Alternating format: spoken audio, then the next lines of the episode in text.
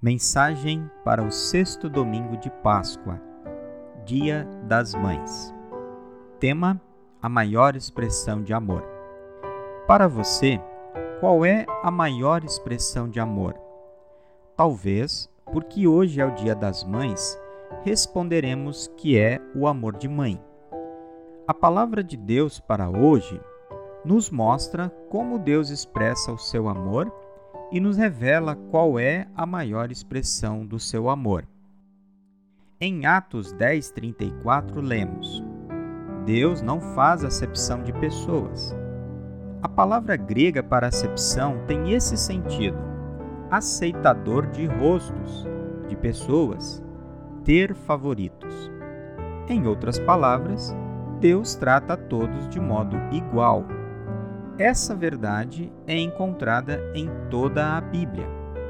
Para Deus, todos têm a mesma importância. São todos favoritos. Estamos na mesma condição em relação ao pecado e ao perdão. Vejamos. Eva é chamada de a mãe de todos os seres humanos. Fomos criados à imagem e semelhança de Deus. Nascemos em pecado e carecemos da glória de Deus, da sua redenção. Jesus Cristo morreu por todos e não apenas para um grupo. Em Jesus, todas as pessoas recebem a nova vida com Deus. O apóstolo Pedro pregou sobre a verdade de que Deus trata todos igualmente.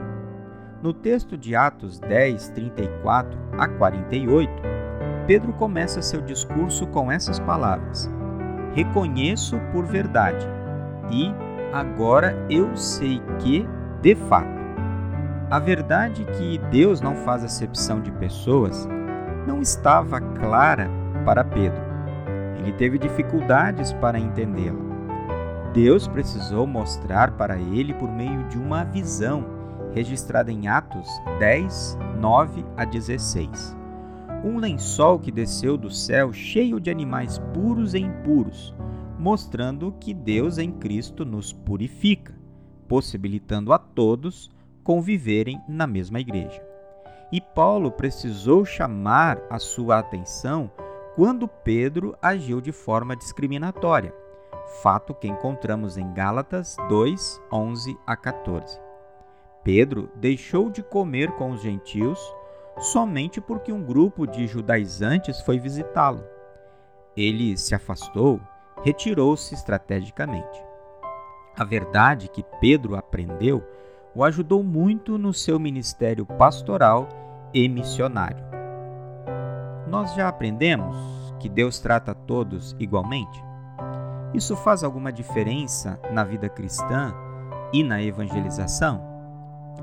Podemos abordar outros aspectos sobre a verdade desse texto que são: será que amamos igualmente as pessoas? Quando falamos em amar, quais são as nossas prioridades? Quais são os nossos amores?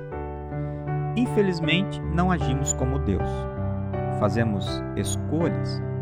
Temos os nossos favoritos, prediletos e prioridades dentre pessoas e coisas, mesmo que inconscientemente. Mas precisamos tomar todos os cuidados para que isso não atrapalhe a nossa vida cristã, na família, na igreja e o nosso testemunho. Para que isso aconteça, é fundamental o amor. Mas como podemos amar? De onde vem o amor? O apóstolo João responde: pela fé em Jesus Cristo. João ensina que aquele que crê em Jesus é nascido de Deus, e aquele que ama a quem o gerou também ama ao que dele é nascido. João usa uma linguagem bem conhecida das mães: nascido, gerar e amar. O amor é fruto da fé. E sendo a fé um presente de Deus, é certo que sem Deus o amor não existe. Deus é amor e nós recebemos o seu amor para amar. Quando ouvimos sobre o amor de Deus, lembramos do amor de mãe. Claro, não podemos compará-los plenamente, mas o amor de Deus e o amor de mãe têm pontos em comum. O amor de Deus é ativo, não é egoísta, toma a iniciativa, é indestrutível, imerecido, é constante, imensurável, é um presente. Deseja que seus filhos estejam sempre por perto. É incondicional, eterno, é descanso. A base do seu amor é a entrega voluntária e sacrificial. Portanto, em Jesus temos a maior expressão de amor, pois ele deu a sua vida em nosso favor, em nosso lugar.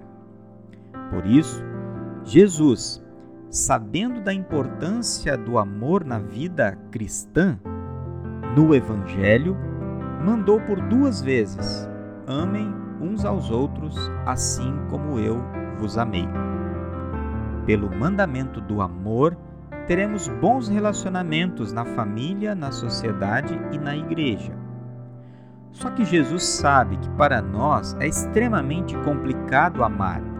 Por isso, nos motiva dizendo: Amem os outros como eu vos amei.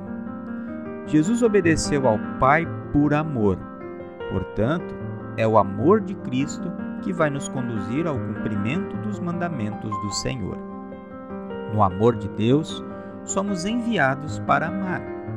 É a tarefa que Jesus nos deixou. Ao amarmos, seremos reconhecidos como cristãos. A fé e as obras andam juntas. Fé produz amor. Se a fé não produzir o amor cristão, alguma coisa está errada. Para Lutero, o cristão deveria pensar assim: Eu acredito em Cristo que me amou e deu a sua vida por mim. Por isso vou refletir esse amor nas minhas atitudes com o próximo.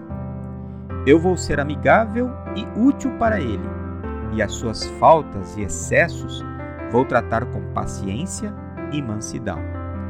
Você não precisa sacrificar a vida por ele, como Cristo fez por você. Deus ama igualmente a todos nós. Com amor, Deus nos criou, nos deu Jesus para a nossa salvação, nos perdoa e santifica. Por amor, Deus nos dá o céu.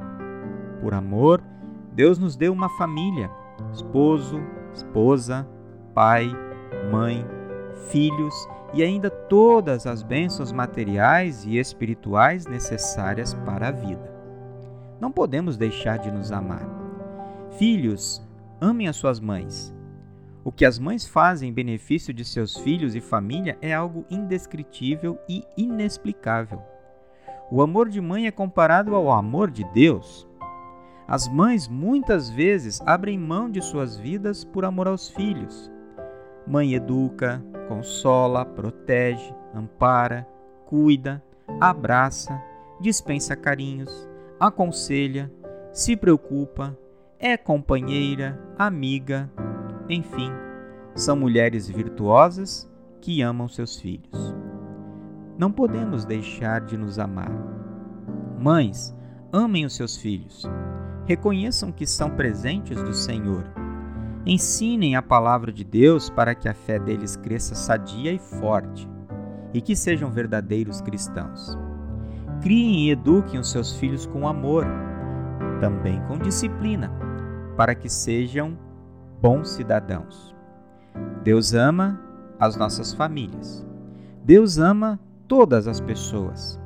Deus ama igualmente a todos. No amor de Deus nos movemos e existimos. No amor de Deus descansamos, pois temos o perdão e a salvação. No amor de Deus podemos amar. Amém. Eu sou o pastor Iderval Streloff da Igreja Evangélica Luterana do Brasil, Congregação Redentor do bairro Moinho Velho, em São Paulo. Congregação Redentor, congregar, crescer e servir.